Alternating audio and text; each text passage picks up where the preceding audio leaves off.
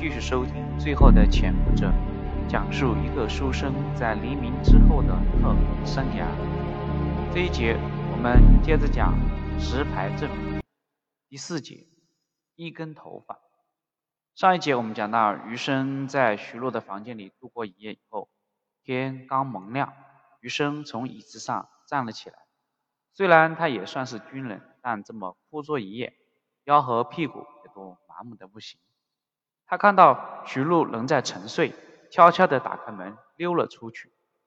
刚要下楼，他猛然醒过来，自己就这么走了。徐璐的门栓还是坏的，如果有人摸门进去怎么办？余生马上又重新打开门进屋。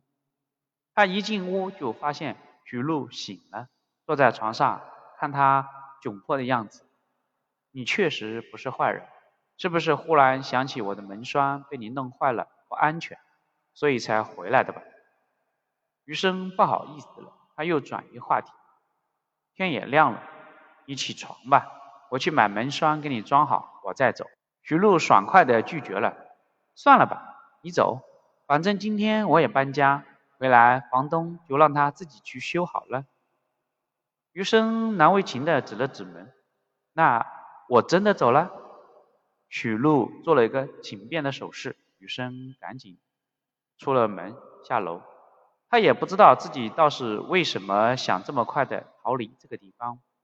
走远了之后，他又回头看了看那座小楼，内心莫名的感受到了一丝忧伤。余生回到家里收拾一下，全身换了一身衣服。快到中午的时候，直接去了石牌镇。没有想到，刚一进门。就看见毛中心在等自己。昨天晚上他没有看到毛中心，难道他看见自己了？毛中心看到余生过来，赶紧迎上去，着急的问：“余长官，你去哪了？昨天半夜我去你家守到天亮，你都没有回去，只好来这里等你。”余生一时语塞：“我我我去。”他话锋一转。你找我怎么回事？昨天抓到人了？毛中信没有说话，他死死盯住余生的脸，让余生有点发毛。毛中信拿手指指着余生：“余长官，你别动。”余生一时怔住了。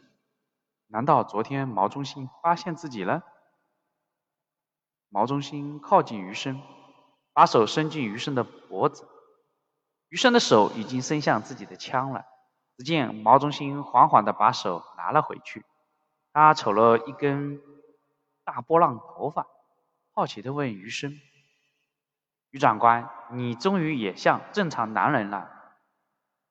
余生不耐烦地瞅了一眼毛中心，心里却一阵放松。他不耐烦地催着毛中心：“快说吧，昨天到底怎么了？”毛中心把头发扔掉，变回正常的表情。哎。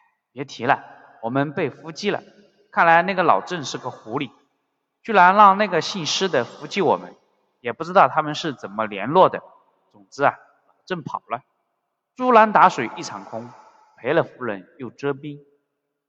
余生装作惊奇的问道：“啊，看来这个共产党最高负责人还真有一手，我还是看走眼了。”你现在是不是担心古正文回来找你麻烦？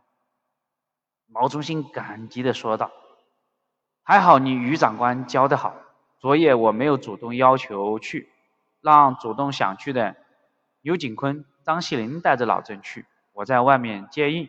吴长官还不知道，今天毛局长把那两小子打了一顿鞭子，关了禁闭。我和张金山被骂了一顿，扣发了两个月的薪水。”吴长官被记大过，余生心里笑了笑，嘴上还安慰毛中心：“想开一点吧，吃一堑长一智，你要是缺钱就找我。”说着，余生塞给毛中心一沓钱，毛中心推脱着收下了。毛中心走了，余生在地上将那根毛中心扔掉的头发捡起来，小心的装在自己的口袋里。做这些的时候。余生努力放空自己的思想，让自己感觉只是捡起了不小心丢掉的一把钥匙。回到办公室，还没有坐稳当，训练班副主任赵秉成来找他了。他邀请余生去监听最近的培训录音。余生有点奇怪，平常这不是常规工作吗？在监听室里，赵冰城将其他人请出去，亲自拿起几个录音带放到录音机上播放给余生听。看来他早有准备。第一段是陈林的声音，讲的是大陆解放区潜伏技巧。他要求干部班的学员一旦到了大陆，积极开展工作，刺探军情，尤其是沿海的军备，争取早日配合国军反共。听到这些，余生疑惑地看了看赵冰城，这有什么问题吗？赵冰城没有说什么，又换了袋子。也是陈林，同样的课题，他要求宣传班的学员多贴标语，多发动群众。如果万一被捕，可以交代实情，争取宽待；如果风声太严，可以自首。自首？余生有点不可思议，同样的课题，居然差别如此之大。赵冰城又换了一个袋子，余生把身子靠近，看看这段录音又是什么。果然又不一样。陈林要求游击班的学员到了大陆，深度潜伏，忘掉在台湾的一切，过正常人的生活即可，不要主动联系别人和后方。关掉录音机，余生陷入了沉思。陈林这是干什么？消极怠工，还是故意坑这些学员？就算他们都是炮灰，也没有必要这么坑人吧？赵冰城明确表示，他不理解。虽说这个训练班是个草台班子，没有靠谱的教材和教官，但是既然做了，就要做的有意义，也不能拿学员当傻子，拿党国的经费当消遣。最后，赵冰城怀疑的语气告诉余生：“你最好再审查一下这个人，他是不是身在曹营心在汉。”是不是准备拿这些学员当投名状？余生不置可否。他了解赵冰城，这是一个眼睛容不得沙子的人，执行起任务来也是不打折扣。陈林的这种教育方式确实难入此人法眼。估计要不是看在他的面子，赵冰城早就对陈林下手了。余生将陈林叫到了自己的办公室。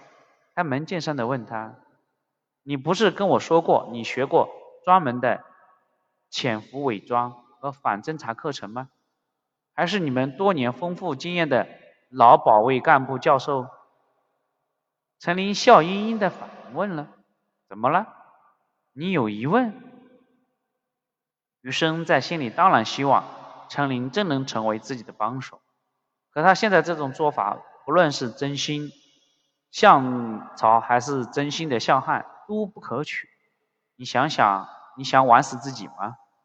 如果真的是破罐子破摔，余生宁愿让他作为一个战俘送回大陆。余生客气的说道：“我知道你也许不愿意为我们效劳，你还想着回大陆。如果你真那么想，我可以联系内湖集中营，将你请送回大陆。”他们现在就陆续将古宁头战役的这个俘虏陆续送回大陆。陈林讽刺的说道：“那是你们无法洗脑的战士呢？那些团长呢？政委呢？政治部主任吗？人都被你们杀了，还在这里假慈悲？你们已经在对岸散发了我叛变的传单，再让我回去？”余生惊讶的问。发传单，谁干的？我没听说呀。陈林把头扭到一边，算了，不说了。我是回不去，在这里受你们摆布，苟活一时罢了。如果你们不信任我，枪毙我好了。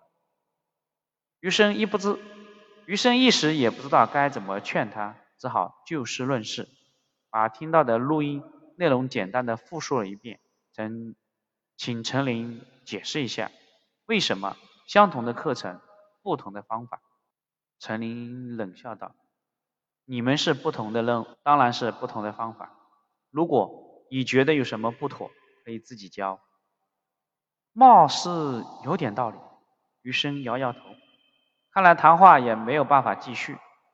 由于赵冰城的质疑，再加上陈林上课也不妥，他最后安排陈林去负责重点学员。